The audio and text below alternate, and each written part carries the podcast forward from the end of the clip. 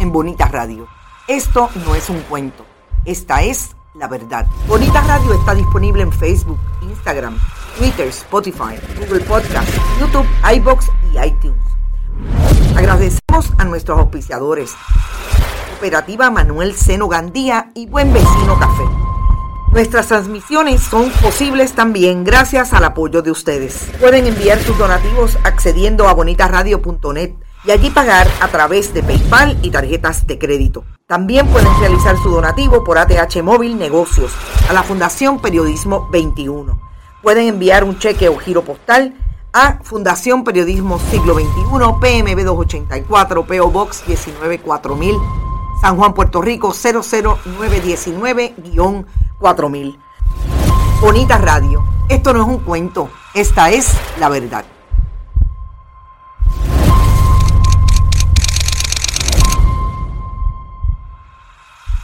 Muy buenas tardes, Puerto Rico y el mundo. Bienvenidos nuevamente aquí a Bonita Radio. Este es su tiempo deportivo, más de una milla. Yo soy Rodrigo Otero Goico y estamos en vivo en el estudio Roberto el Indio Acevedo en Rey, Puerto Rico. Son las 6 y 17 de la tarde.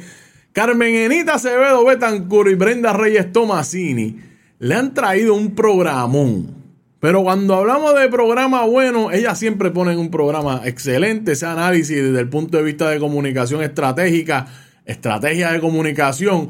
Dígame usted dónde usted, dónde puede encontrar un programa como ese. En Bonita Radio. Y ahí está. Porque la semana ha sido bien activa. Empezamos la semana caliente, caliente. Eh, terminamos la semana pasada también caliente. Y esa entrevista que se le hiciera o esas preguntas que el gobernador tuvo que contestar este pasado lunes respecto a sus primos, que ahora sí son primos, y cómo ese lenguaje corporal y ese proyecto de comunicación eh, se puede ver desde el punto de vista de ese, de esa expertise. Carmenita Acevedo, Brenda Reyes Tomasini. Eso es lo que hay, bonita radio. No hay más que buscar. Aquí es que pica el peje, así es que ya lo sabe. Si no lo vio, en todas nuestras plataformas está disponible. Aquí en Facebook, YouTube, vaya, búsquenos, suscríbase, le da la campanita para que se entere cada vez que nosotros subimos programación, que es varias veces al día, todos los días. También puede escucharnos por iBox, iTunes, Spotify, Google Podcasts eh, eh, a cualquier hora y en cualquier lugar. Búsquenos también en Instagram y en Twitter, estamos en todos lados. Hoy en su tiempo de deportes aquí en Bonita Radio vamos a estar hablando de Carlos Correa. ¿Cuáles son las posibilidades que tiene el señor Carlos Correa de conseguir el tiempo y el dinero que él quiere para las próximas campañas o asegurar su futuro por los próximos 10 años? Y hay varios equipos que ya están sonando como potenciales eh, equipos que él puede estar para la próxima campaña. También vamos a hablar de hacer un recuento de cuáles han sido los campeones de la Serie Mundial en este siglo XXI, desde el año 2001 hasta el año pasado, para que usted tenga, de cara a esa Serie Mundial que arranca el viernes, usted tenga eso bien claro. De, para que sepa quiénes son los que han dominado, hace cuánto su equipo no gana, eh, cuánto, eh, si los equipos que están en esta serie mundial han ganado en esos años, pues que usted tenga todo eso claro. Vamos a hablar también del boxeo.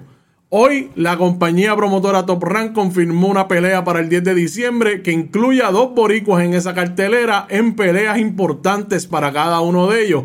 Vamos a ver de qué se trata. También vamos a hablar de la jornada de ayer del baloncesto superior nacional femenino que las explosivas de Moca obtuvieron su tercera eh, victoria consecutiva. También vamos a hablar de levantamiento de pesa, porque hay que cumplir, hay que cumplir la palabra de que vamos a cubrir todos los deportes que podamos tener aquí en más de una milla. Así es que ponlo en la nevera, que vamos para encima. Vamos a empezar con Carlos Correa. Eh, hace una semana aquí discutimos junto a Joseph Colón Torres sobre Carlos Correa y el hecho de que él anunció, dejó saber, eh, advirtió que él no iba a ejercer el contrato con los mellizos de Minnesota. Les voy a hacer un recuento para que estemos, para, para refrescar la memoria. Carlos Correa, cuando acabó la temporada pasada, eh, terminó su, con, su estadía con los Astros de Houston. que el viernes empiezan su, su, serie mundial.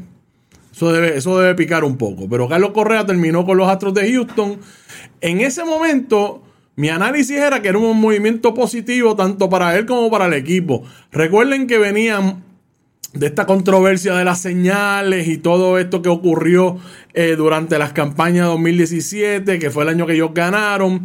Y a mí me parecía que Carlos Correa, para poder tener eh, menos problemas en su carrera, pues desvincularse de los Astros de Houston, pues me parecía una buena decisión. Además que él estaba buscando una cantidad de años y una cantidad de dinero específica.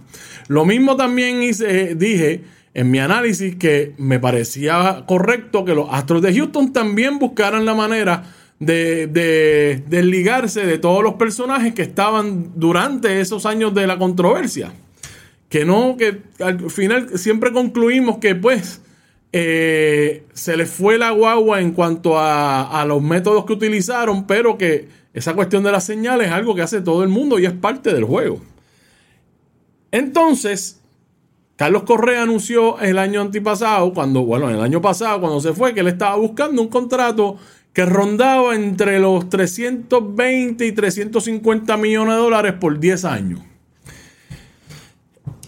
Hay que ser honestos cuando hablamos de Carlos Correa, de que no ha tenido la mejor suerte cuando se, cuando se trata de la agencia libre. ¿Por qué?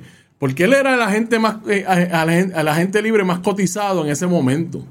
Y, ocurrió entonces el tranque laboral entre los dueños y los jugadores que perjudicó esa agencia libre. Así que no podemos realmente decir qué hubiese pasado si no hubiera habido el tranque laboral y no hubiera habido el, cese de, de, operaciones en la agencia libre, si Carlos Correa en efecto hubiera podido conseguir un contrato como el que él quería o similar al que él estaba buscando. ¿Qué es lo que quiere es permanencia? Él quiere un, contrato que sea su último o penúltimo contrato de su carrera, asegurarse económicamente a él y a, su familia, estar en la más alta esfera o más alto nivel salarial de la liga, que es algo que todo, el, todo jugador debe estar aspirando, tú sabes. Yo quisiera estar en la posición de estar en, en los millones largos, porque el mercado lo permite. Pues Carlos Correa sin duda alguna está en esa posición, está en una buena posición para eh, buscar ese contrato. Ahora, las cosas que Carlos Correa tenía en contra, que todavía algunas de ellas las puede tener, es que Carlos Correa sufría de lesiones. Era un jugador que no había jugado más de 90. ¿Te está gustando este episodio? Hazte fan desde el botón apoyar del podcast de Nivos. Elige tu aportación y podrás escuchar este y el resto de sus episodios extra. Además, ayudarás a su productor a seguir creando contenido con la misma pasión y dedicación.